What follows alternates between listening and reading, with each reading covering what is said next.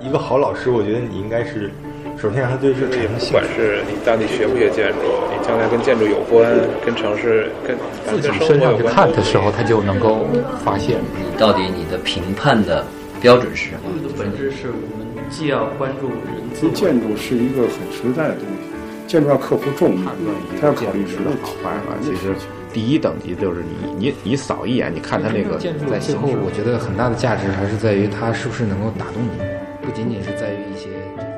建筑师微访谈。今年清华大学建筑学院三年级的学生开始进行一次不同寻常的设计课，给他们上课的老师不再是学院里耳熟能详的教授，而是八位职业实践建筑师。这八周的课程既是一次教学实验，也是建筑师与学生的一场冒险。AC 编辑部联合清华建筑学院四月编辑部一起对这次课程进行微报道，追踪每个小组的设计进展，记录课堂上的精彩内容。我们在课程前期和课程结束后，分别对八位建筑师进行访谈，谈谈他们对课程和建筑教育的看法。全部访谈内容和课程记录可以登录豆瓣小站“宇宙中心建筑工坊”浏览。首先，我们为大家播出直向建筑创始人董工先生的访谈。因为我昨天也去听了那个，就是刚开始那个开课，您的那个介绍里面讲，就是课程的设置其实是源于您自己一个经验，嗯，就是您对光的一些感受啊、但是我没有去跟您听您详细的下面给同学讲课的，所以我想就是听您说一下，就是您的这个经验是有什么故事吗？嗯，我我觉得两方面，一个是对建筑的一个经验，因为实际上在我们这个年龄段的建筑师，大量的体会到这种有品质的空间，这个经历一般都是在出国以后，嗯，都是在我们上研究生在国外。现在国内的好建筑越来越多，但是我觉得从总体量级上还是没法跟这个普遍的世界范围内的，就真正你去到一个实实在在的地方，对你的那种感染力，嗯，呃，我自己的感觉就是，在我没有接受，因为实际上我在国外上过这门课，哦就是自然光和建筑的关系，在没有经过这个系统性的训练之前，或者说这种知识的这种传播之前，我感觉自己对空间的一种感觉，就是光，它实际上实是就是永远它的存在，它是一个非常重要的元素。但是，一开始我接触它好像是一种无意识的状态。说白了，就是有时候你你你你进入到一个非常强烈的氛围里面，但你可能并不清楚是为什么。啊，你你可能能感受到那个空间对你的这种强烈的这种这种感染力，但是你并不清楚为什么。然后我是在呃伊利诺大学的呃第二个学期接触到我那个导师的，他等于，当然他现在还健在了，但是他一辈子实际上都是在研究这一件事儿，就是自然光和空间的关系。然后我当时就感觉那一年对我，甚至到现在，嗯都有很强烈的影响。而且我也经常在想这个问题，就如果我能更早的能够接触到这个话题的话，嗯可能对我的帮助会更大。嗯因为光这个东西，我觉得我昨天强调了很多遍，就是我们在一说光的时候，很容易把它理解为照明或者物理意义上的采光，但实际上光的对于建筑的含义要远远超出这个层面的意义。所以我昨天后来跟学生也说，光实际上是建筑中一个最基本的问题，但是它同时又是建筑里面很终极的一个问题。所以我，我是觉得这个事儿的意义对于这个年龄段的设计，就是从学习的一个层面，嗯还是我自己还是期待它能它能对学生产生很大的意义的。嗯，就是您刚才说，其实您是在实际体验中先感知到了这件事情，然后又系统的去学习了。嗯是但是我觉得，就像您说的，就是国内这种环境，嗯可能就是对于您教授的学生来讲，他能实际感知到的可能性嗯会不会很小？尤其是像北京这种 天，就是光线条件其实会比较差，有就可能是在他们没有实际感知的这种就是条件的情况下，嗯这件事儿能传授吗？好传授吗？就是只通过图片就能传授出来吗？我觉得可以，嗯嗯，就是我我觉得这八周的目的并不是通过这八周让他们系统的掌握，就是光这件事儿在建筑当中的，你比如说作为一个设计，你怎么去运用它，然后你去了解光的所有的特性，然后你甚至变成一个娴熟的，就在这方面的一个一个 designer，我我觉得这是这是不太可能的事儿，是绝对不可能的事儿。但是我希望通过这八周引起他们对这件事情的兴趣。就是第一次我们去清华参加那个会的时候，我在那个那时候每每个人也有一个讲话，嗯我在那儿，当时我说的，就相当于在学生的心里种下一个种子。然后实际上光这个事儿，你比如说我们刚才说到，在空间里面会产生这种建筑和光的关系，但是你在生活中的任何场景下面，光都是存在的。尤其比如说你到自然当中去，其实我现在自己越来越觉得，建筑当中很多感人的东西跟纯的非常原始的自然和人之间的关系是有关系的啊。包括我昨天讲到的光、明暗、瞬间、光和时间的关系，你在山水中都能感觉到。嗯，这其实是一个看问题的方法，在我看来，而不是说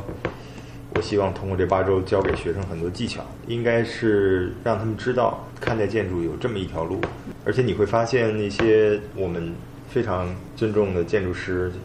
非常好的那些设计师，他们都是在非常有意的在做这件事儿，而不是忽略这个事儿，或者说是一个凭感觉、下意识，而是非常有意识、有系统的在塑造光和空间的关系。而且另外一点，我觉得起码在我经历的中国的建筑教育里面，好像这个从来就没被列成一个专题。在我本科的时候接触的建筑，总是被综合的传授给你，比如说你怎么做一幼儿园，或者说你怎么做一个博物馆。但是在我的理解里面，建筑教育应该是更注重思考的方式和设计的方法，而不是这种。就我在说光的时候，并不是在否定材料，嗯我也没在否定其他建筑中的要素，但是我觉得这种分开式的，把它剥离的更单纯，更容易让学生能系统的接触到专注一些。对嗯。对。那我想问一下，您在三年级或者是就是三四年级这时候，您接触的那个建筑教育是很传统的，是什么？具体是什很么东西？正统，我觉得、哦就是那种正统，跟现在有区别吗？跟你们现在我估计也没什么我太不知大道区您别当。时是大概什么样。现在就是一大博三啊物馆，做了一博物馆，也是博物馆做了一个什么？反正我的感觉，我那我那个五年下来的一个体会就是，每做一个东西，你经历的那个方式都差不多。哦比如说对你会有任务这种书啊，感觉嗯只是尺度在不功断地能，啊然后尺度在变化，功能的复杂性在变化，但是你你的这个设计方法和你的评评价你的设计的那个准则都是差不多的。我觉得这是中国教育里面非常大的一个问题。不过我感觉就是因为可能没有就是剥离的这么清楚的，就把一个课程作为一个一个专题就是一个课程。但是我觉得在设计的开始就是提出概念的阶段，可嗯能有很多人也会不自觉的去往想，就是我我大一的时候第一个做的小建筑其实就是以光为主题的，因为那时候就是看安藤忠雄嘛， 然后我觉得安藤忠雄那光之教堂就特别那个，虽然没有那么系统，但是也会选一个这样的元素作为主题。是你觉得这样的就是这种方式和您说的这种更系统的这种会有什么区别吗？这肯定是有区别的，因为呃，那个是学生自发的一种对状态啊，而且你即使在那种状态下，你能不能得到老师在某种高度上的点评和指导，还是不太一样。而且我觉得光这个东西，从它本身的价值和高度，它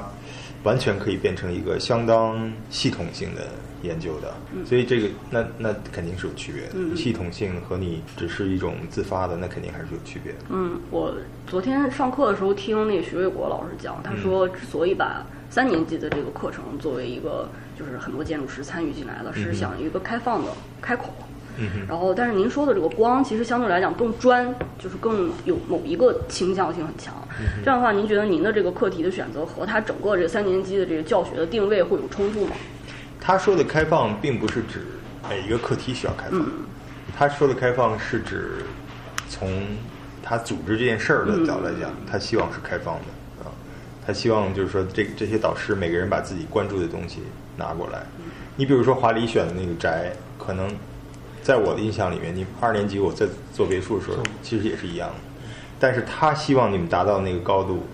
和你在二年级，或者说他在说这件事儿的时候，他那个这几个字儿后面的那些含义，跟我们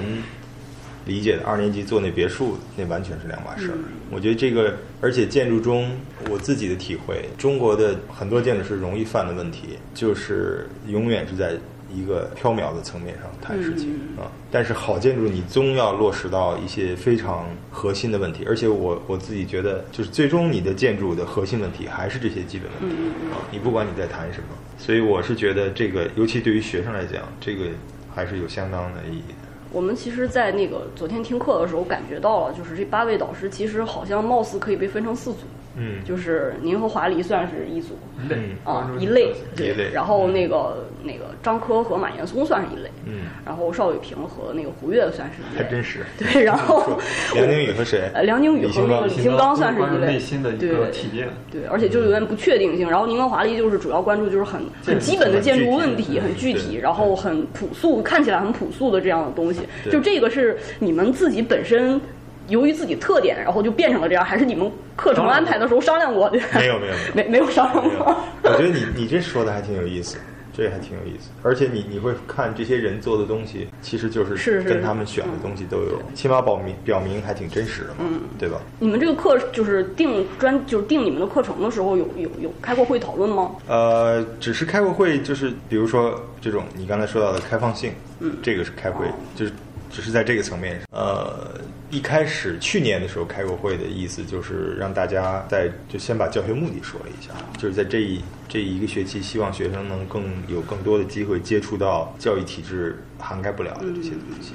是一个是一个一个开放的瞬间吧，嗯，然后他们很快就会回到那个体制里面，所以我是觉得每个建筑师把自己等于是在影射自己关注的东是西，这其事实儿还挺挺挺神奇 对的。，其实光这东西也是我我现在在我们的设计里面越来越关注的东西。我我以前甚至觉得，因为我其实在美国念书的时候学的是这个，然后我学那课程是研究生的课程，哦，所以你就可以可见这个问题，你可以把它放到本科一年级，然后你在另外一个已经被证明很强大的这个教育体制里面，他把它放到了研究生那个课程。所以这个问题，我觉得它可以包容的东西太多了，只不过就看你能在中间看到什么。那我们就说一下关于具体的教学的，我们有一个疑问啊，就是因为其实我们发现，就这八位建筑师，其实就你们在你们的学生时代，其实都是非常优秀的学生，至少应该算是不能说是精英阶层，至少还是就是很很。就是在能力上啊，然后对建筑的理解，包括对建筑的热爱，都是非常有自己的看法的。嗯，但是你们组里的学生可能就是差异性会比较大，就是有些同学可能跟你们年轻时候很像，然后有些人可能就我那组是什么状态？你们不知了道都解不吗知道，我们都不认识啊，就是但是肯定会有这种差异对，可能就是有些人可能根本就不能理解你们所说的那些东西对他来讲意味着什么。嗯，然后但是就因为你们就是建筑师嘛，但是他们原来的老师可能就是老师，嗯然后他们这些老师可能对学生的整体的水平都比较了解，嗯然后也比较知道该如何去对待有不同层级差别的学生。嗯那作为你们建筑师来讲，可能在这方面会不会有就是一些顾虑啊，或者是障碍啊，或者是有可能碰到什么困难？对于不同的这种学生，那肯定有可能吧。其实我觉得，因为教书的经验我也有。我当时在清华的时候，那个时候我们研究生实习，哦，我带过一次就是别墅，但是那个我觉得当时我我就是那种啊、呃沿着那个体制的状态，嗯因为我们我们是助教当时，嗯对但只不过那叫什么教学实践嘛，嗯但实际上也没也没有政教，也没有那老师，都是靠都是靠我。然后我在美国的时候也当过 TA，也是助教，嗯但是那个两个感受就非常不一样。嗯我是觉得，你比如说我在事务所的状态，我也需要每个项目都有团队，是我也需要让每个项目团队里的这些建筑师能够把东西做到这个事务所的水平。但是呢，我觉得实践和教学有本质区别。因为实践的，你比如像我现在在事务所里的状态，就是我要非常明确的设立标准，嗯，而且我要让所有的项目都要在这个标准满足这个标准之后，才能成为就是指向的作品，对吧？嗯但是教学是不一样的，我觉得教学的这个过程更多的是启发这个学生自己的原动性，就是你没法儿强求每个学生到最后要做成什么样子，这就是为什么你有高分儿有低分儿嘛。嗯但是这这个过程中，如果你能启发他一些东西，这个是最重要的，并不是说他的东西非要做到什么水平，他的东西做到什么水平，很大程度上依赖于他自己的，这个是教育的本质，跟那个工作的还是有本质上的区别的。所以我对这个倒不担心，就是你遇到能力强的学生，或者遇到这个怎么说呢，就是悟性高的学生，它可能就会慢慢衍生出一套东西。然后你遇到那个相对比较没开窍的，它就会是另外一套东西。我看这个很自然，在美国也一样。嗯，真正好东西到最后还是少的，平庸的东西还是多。但是就是看一个好老师，我觉得你应该是首先让他对这产生兴趣，这个是很核心的。如果他做的很痛苦的话，我觉得这事儿就没有太大意义了。但是他能做成，从绝对的意义上，他能做的做成什么高度，不是教育里面苛求的东西。您刚才说您在美国带的那个当的那个助教和在清华这个感觉很不一样，具体怎么不一样呢？方式不，就老师教书的方式都不一样。你不是他不是说我那时候画了一套图，但是现在实际上你一想，你根本就也许没必要做那个事儿。就是中国的这个教育缺乏对于设计方法的和这个怎么想问题，你怎么找到问题，然后你怎么去琢磨这件事儿，然后你怎么解决它，就整个的这套能力，咱们这边的教育是不太训练的啊。但是西方的教育就是这方面，他会更在乎一些，包括他课程的设置也是，你感觉方法性很强，嗯，然后他锻炼你去主动的寻找资源，然后面临一个具体的事情的时候，怎么把它怎么把它做成，就是他他对这个很看重。那我想问一下，就是您觉得这次教学，嗯它是对您对于您来讲，就从你个人角度来讲，它是一个什么样的状态？是一个单向的输出，还是一个您也觉得您也能有收获，还是说我您当把然它期当做待后者了，嗯就是但是现在因为还没开始嘛，嗯我现在也不太清楚。就是您也期待就是学生的，其实因为您也关注光嘛，就是学生的关注的东西也许能扩展您的。当然了，对对对，说的那个极端一点儿，童这都是童子 血，这都是最新鲜的那个最稚嫩的，但是也许是非常有价值的一些反馈。就是您刚才提到了一个，就是您当时觉得您上的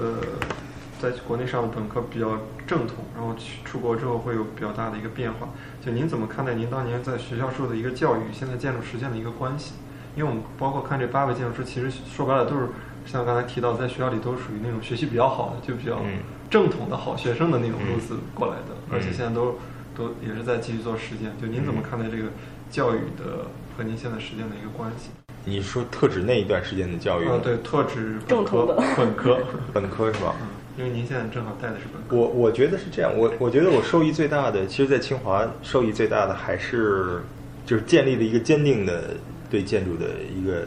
一个理想，我觉得这个是受益最大的。但是你说这个为什么会这样，这原因也比较多，而且当时我也有几个朋友，其实好多时候你的同学对你的影响很大，或者说相互影响很大。昨天比如张科、华黎，那都是我们在大学的时候，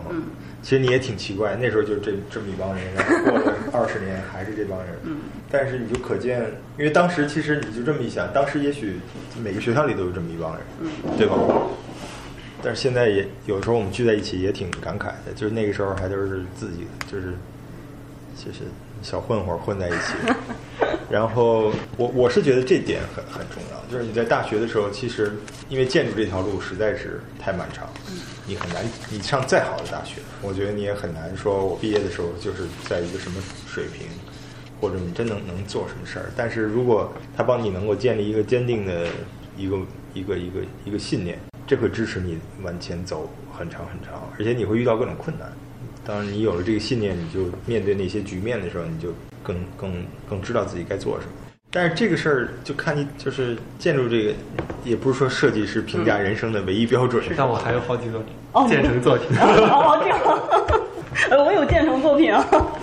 嗯，就是您刚才也讲到，您有这个住手的问题，就包括我们当时其实包括我们很多人的一个很大的疑虑就是，嗯、您八位都是特别忙的一个状生活工作状态，就是您如何平衡自己在那个学校带设计课和嗯这个实践的问题，就是这的确是个问题。本来是答应我们每个人不带过十个，结果拿到名单，我们这我是十三个，张科是十四个，所以时间的确是个问题，这没办法，这只能到时候遇到状况的时候再说。再临时调整了。对。